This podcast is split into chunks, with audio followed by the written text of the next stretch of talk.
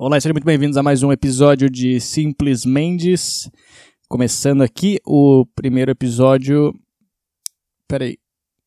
O primeiro episódio antes do carnaval. Não faz sentido eu falar que é o primeiro episódio antes do carnaval. É o. Eu não lembro qual episódio que a gente tá também, mas é o terceiro episódio do mês. E também não sei o que quer dizer eu falar terceiro episódio do mês. Mas, enfim, estamos começando aqui mais um episódio. Então, é, lembrando aqui, quem quiser entrar em contato, entrar em contato com o podcast, no caso comigo, mande um e-mail para podcast@lucamendes.com. Então, vamos começar esse negócio e vai.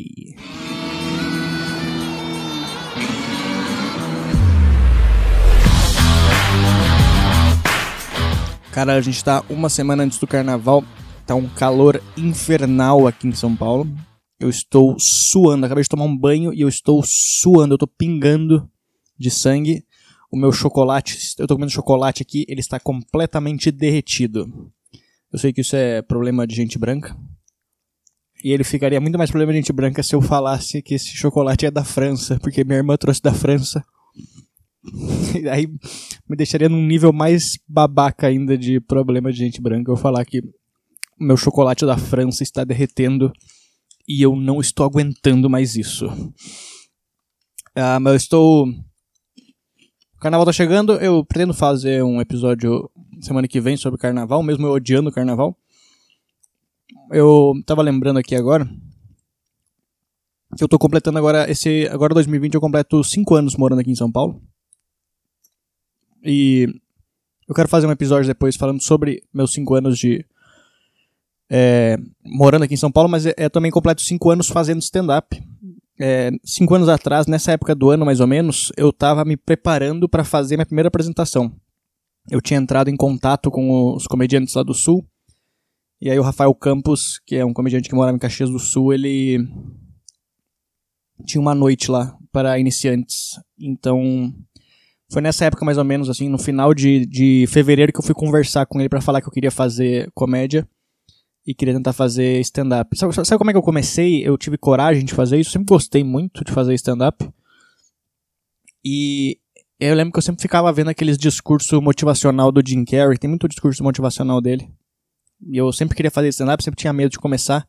E ao mesmo tempo também eu tinha muito medo de chegar na, nas, nas meninas, nas é, mulheres no caso, né? Meninas, parece que eu tô chegando numa garota de 12 anos. Não, eu sempre fui muito inseguro, como eu falei no último episódio do podcast. E aí teve uma noite que eu tava em casa, e nessa noite eu. Eu falei para mim mesmo: amanhã eu vou acordar, e quando eu acordar, a primeira coisa que eu vou fazer é: eu vou chamar uma, uma mulher que eu, eu tava conversando para sair, e, nessa, e depois que eu chamar ela para sair, eu vou conversar com os comediantes, procurar os comediantes aqui do Rio Grande do Sul e falar para eles que eu quero fazer a primeira apresentação. Eu falei exatamente isso. Eu falei: vou falar com ela, vou falar com os caras. Eu acordei, eu mandei mensagem pra menina falando, ah, a gente podia sair um dia, né? E aí depois eu comecei a procurar stand-up no Rio Grande do Sul. E aí eu, eu encontrei é, alguns comediantes, aí eu falei com o Rafael Campos, ele marcou. É, só pra é, deixar bem claro, a, a mulher que eu chamei pra sair, ela, ela não aceitou. Mas por isso que me deixou sempre muito mais inseguro com as mulheres. Mas o stand-up deu certo, eu comecei a, a, fazer, e aí eu me mudei para São Paulo logo depois da minha segunda apresentação no Sul. E eu queria mais focar esse, esse episódio aqui. É... Acho legal falar as partes boas do, da comédia e tal, mas é, é, legal falar as partes ruins. Eu, eu acho mais divertido falar sobre as partes ruins. Eu dou mais risada das partes ruins do que as partes boas, assim, porque a gente faz. Cara, as pessoas elas não sabem metade das, dos problemas que a gente passa, às vezes, fazendo show. É, acontece muita coisa, a gente tá fazendo. A gente faz shows horríveis, às vezes, tanto de estrutura quanto quanto de reação da, da plateia, tanto, é tanto problema, assim, cara. Porque eu, eu tô falando isso porque eu fui fazer agora meu. Fui fazer meu show solo agora em, em Florianópolis, né? Fiz meu show solo em Florianópolis no Floripa Comedy Club. Eu tinha feito outra vez em novembro do ano passado. E tinha dado uma galera, assim, deu, sei lá, umas.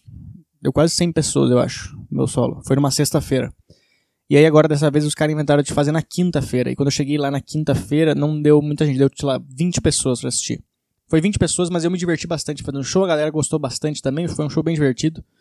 E Aí na sexta-feira eu ia fazer um outro show numa cidade do interior lá, que é São, é, São João Batista.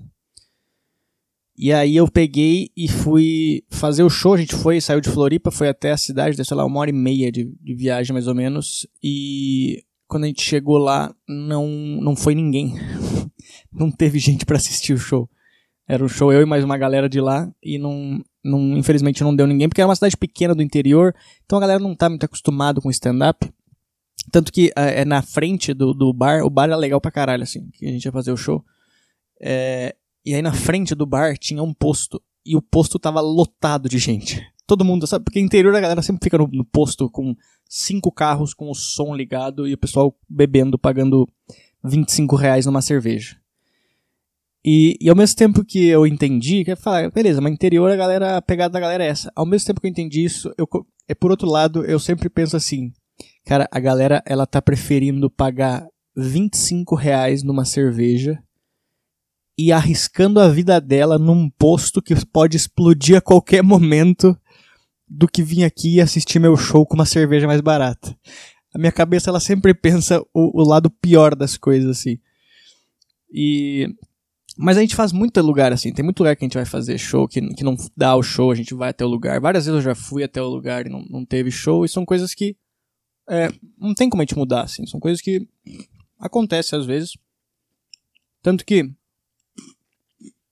no dia seguinte, sábado, eu voltei para São Paulo, eu tinha que fazer um show no Teatro Folha. Eu fui no Teatro Folha fazer o show, que é um lugar bonito pra caralho gente rica, tudo bonito, tudo maravilhoso, estrutura perfeita, luz, tudo perfeito. Tinha, sei lá, 50 pessoas no show. Que pro teatro, sei lá, 300 pessoas. Eu tinha 50 pessoas no show, era pra ser um show legal. E foi um show horrível. Então muitas vezes a gente tem uma puta estrutura boa e o show realmente não vai pra frente. O show foi, foi uma tristeza, o show. Tanto que eu tentei fazer as piadas da morte da minha mãe no final, que eu tô tentando fazer em shows normais ela, falando só sobre o velório. Porque eu não mostro todo o processo dela ficando mal. E eu tô tentando fazer e tava funcionando muito bem. Aí eu fui fazer nesse show, a galera ninguém rindo, assim. O show terminou uma tristeza. E muitas vezes pra plateia, eles não percebem que o show foi tão ruim assim. É que a nossa cabeça fala, porra, mas ontem foi tão bom e hoje foi uma bosta, o que aconteceu? E a plateia nunca sai triste do show quando o show vai ruim. O máximo que ela sai é tipo neutra, ela sai exatamente como ela, como ela entrou quando o show é horrível. Só que a gente, quando a gente faz o show, cara, é uma tristeza. A gente sai triste do show. Porque é a última coisa que eu faço antes de dormir é o show. Então eu faço o show e vou deitar e tu fica dia, a noite inteira depois pensando no show até o próximo show. E tem, claro que tem lugares que eu já tô acostumando, já tô começando a tipo acostumar que o show pode ser ruim. Tipo, a gente faz muito evento corporativo, a gente faz muito. É, faz. É, muito não, mas faz alguns eventos corporativos, faz é, festa de aniversário, essas coisas assim. E geralmente é, é, muito difícil. Eu tava falando isso ontem com o, com o Gui Preto e com o Afonso, que eles foram fazer um evento e falaram que foi uma tristeza.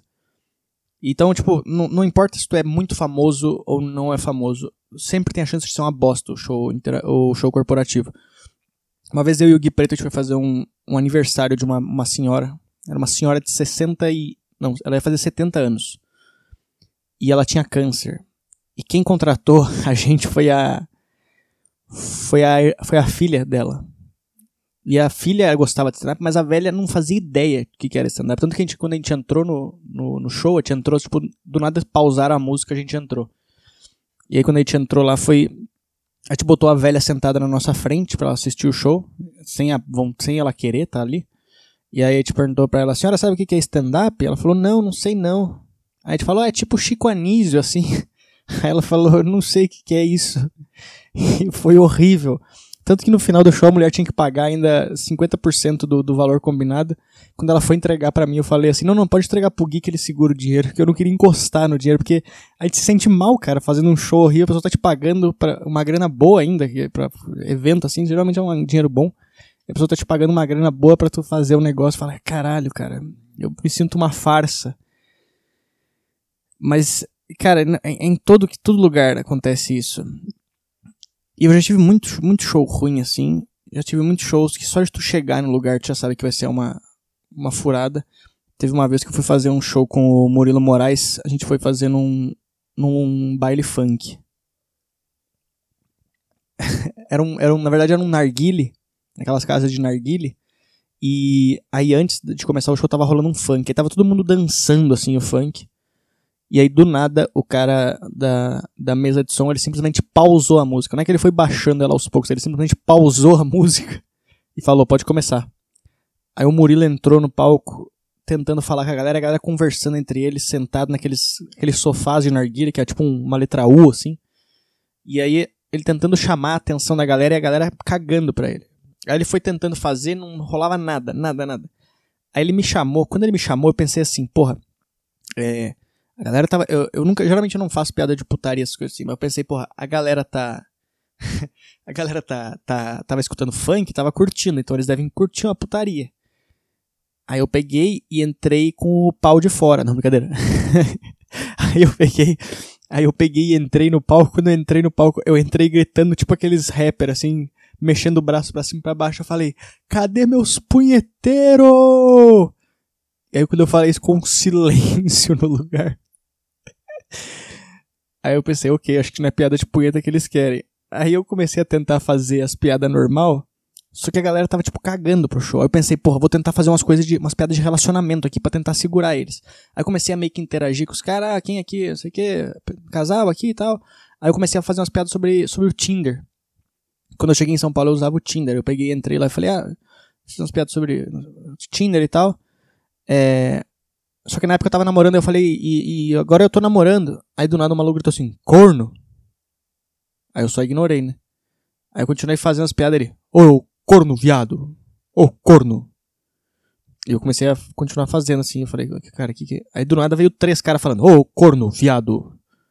Aí, ô, chifrudo. Aí eu peguei e parei. Eu falei, gente, é, eu tô só tentando fazer as piadas aqui, vocês estão só me xingando. Aí os caras ficaram silêncio e falaram, ô corno. Aí eu falei, mano, vocês querem que eu, que eu saia? Você quer que eu vá embora? Aí o cara falou, não, só faz aí o negócio aí. Aí eu continuei fazendo, eu tinha que fazer tipo 15 minutos, eu fiz 10 minutos tentando. E, e aí eu não consegui, eu desisti. E eu tenho o áudio do final do show, eu respond, eu falando pros caras a hora que eu desisti de fazer o show. E, e presta, eu vou colocar o áudio nesse podcast porque escuta esse áudio. Primeiro, é eu muito triste. Eu falando que eu tô muito triste, que eu, eu desisti já dos caras. Só que depois eu tenho que chamar o próximo comediante. E eu não queria que o próximo comediante entrasse nesse clima tão bosta. Então, do nada, eu virei uma chavezinha. Que foi a chavezinha que parecia que eu ia morfar para virar outro Pokémon. Que eu pego e dou um grito gigante para chamar o, o Neil Agra no palco. Cara, quando eu escutei esse áudio depois, tu consegue perceber como eu tô puto com o show, porque eu tô triste ao mesmo tempo e ao mesmo tempo eu tô puto pra chamar o próximo comediante. E eu vou botar o áudio aqui, peraí. Eu tentei, gente, muito obrigado, tentei fazer a melhor, vocês não, não gostaram de mim, então vamos continuar esse show agora? Vamos continuar ou não? Então receba com uma salva de palmas o próximo comediante da noite, Nilana! Toda vez que eu escuto esse áudio, eu lembro quão triste é os shows que a gente faz, cara. Tem muito lugar estranho que a gente faz. É... Geralmente interior, eu acho muito estranho fazer show. A galera às vezes não me compra, não compra meu jeito no interior, e mesmo assim tu tem que fazer, e é pior ainda sabendo que é, tu fazer, sabendo que tu tá recebendo para fazer o show. Porque às vezes o show é uma bosta e tu tem vergonha de receber o dinheiro, igual quando eu falo que a gente vai fazer os corporativos. Mas, mas acho que não adianta, cara. Chega uma fase que é, é, tu meio que começa a aceitar o negócio, porque eu já comecei a aceitar isso, entendeu? Quando eu sei que o show vai ser uma bosta, eu já, eu já entro com a cabeça assim, é, não. É, o que rolar, rolou. E geralmente eu vou muito melhor nos shows que eu entro tocando foda-se assim eu entro já tipo, ah, cara, o que rolar aqui vai ser o que vai ser, e aí eu faço o show e geralmente é bom o show. Porque tu não entra com essa pressão na cabeça de ficar. Eu acho que quanto mais pressão tu coloca antes de entrar no, no, no palco e, e, se preocupando em agradar as pessoas, pior é o, é o show. E só que é muito difícil tu virar essa chavezinha de começar a pensar nisso, assim. Mas eu sinto que aos poucos eu vou começando a aceitar. Eu tinha muito medo de testar piada no começo da carreira, e aí teve um momento. Tanto que agora eu sou uma das. Eu, eu testo piada pra caralho nos shows, assim, e eu tô cagando pra. Se a galera não gostou, cara, eu, eu tô cagando, tipo, eu digo, eu vou pra casa, eu arrumo as piadas e testo de novo. Porque eu sei que eu só vou conseguir melhorar se eu for errando. Então os shows eu também sei, eu só vou é, melhorar na carreira enquanto eu for. É, não enquanto eu for mal no show, mas tipo. É passando por esses shows ruins, entendeu? É passando por esses shows, shows ruins que eu vou ganhar uma puta casca pra no futuro eu conseguir saber que recurso usar para fazer esse show. É, eu sei que esse podcast aqui ele tá muito mais é, focado para comediantes, eu acho, mas eu acho legal a galera. Eu tô comendo chocolate derretido da França aqui. É, eu acho legal a galera saber, às vezes. Porque muita gente não sabe o que, que passa na nossa cabeça quando a gente tá fazendo o show. E depois do show e antes do show. E é, e é legal a galera entender isso, assim. E, e, eu sinto que essas coisas que eu, que eu, que eu tô conseguindo é, descobrir enquanto eu faço stand-up, de, de aceitar alguns fracassos, aceitar algumas coisas, eu começo a, a usar pra vida também essas coisas. Tanto que eu tô meio que. Eu, eu, eu consegui ligar uma chave do foda-se na minha vida, que eu tô tipo. Foda-se o que for acontecer. É, então eu, eu, eu simplesmente eu, eu tô muito sincero. Eu, eu falo. As pessoas perguntam as coisas, eu falo elas muito sinceras, porque eu tô meio que cagando pra opinião das pessoas. E, e se eu fizer alguma cagada, eu sei que essa cagada eu vou conseguir fazer para melhorar ela no futuro. Vai ser uma coisa que vai me ajudar a, a melhorar no futuro. Então eu tô, tipo, só cagando para tudo. E o que for dando certo eu vou levando, e o que não for dando eu, eu vou tentando melhorar. E eu não sei porque eu tô falando isso, eu sempre tento fazer algum discurso motivacional aqui no final, que é sempre uma bosta. Que eu nunca tento fazer alguma frase é, chocante. E eu nunca lembro dela. Mas eu não quero motivar ninguém, eu só quero falar que pequenos poderes trazem grandes responsabilidades. Essa é a frase? É, deixa eu ver aqui. Pequenos poderes. Não é isso. Pequenas. Pequenas. Respon... Ah, peraí. Tô pesquisando. Grandes responsabilidades. Homem-Aranha com grandes poderes vem grandes responsabilidades. Essa é a frase certa. Eu tinha falado pequenos poderes trazem grandes responsabilidades. Enfim, é, se tem uma coisa que tu sabe que eu nunca vou ser na minha vida é ser um coach. Muito obrigado se tu estou até o final esse podcast. É, lembrando, me, me dê sugestões de coisas para falar aqui. Se quiser mandar um e-mail com alguma coisa, qualquer uma matéria, um assunto, um desabafo, qualquer coisa, mande para podcast@lucamendes.com eu pretendo fazer um episódio mais pra frente falando sobre fracassos, que eu acho que é uma coisa muito interessante. Eu acho que o fracasso é muito mais importante do que o sucesso. Fique com essa frase na sua cabeça. Muito obrigado por ficar aqui hoje comigo e até mais. Valeu. Ah, lembrando que eu estou fazendo shows pelo Brasil inteiro, então é, se tu escuta esse podcast aqui, uma das oito pessoas que escuta, Entra no meu site lá, www.lucamentes.com/agenda e lá tu vai ter todas as minhas datas.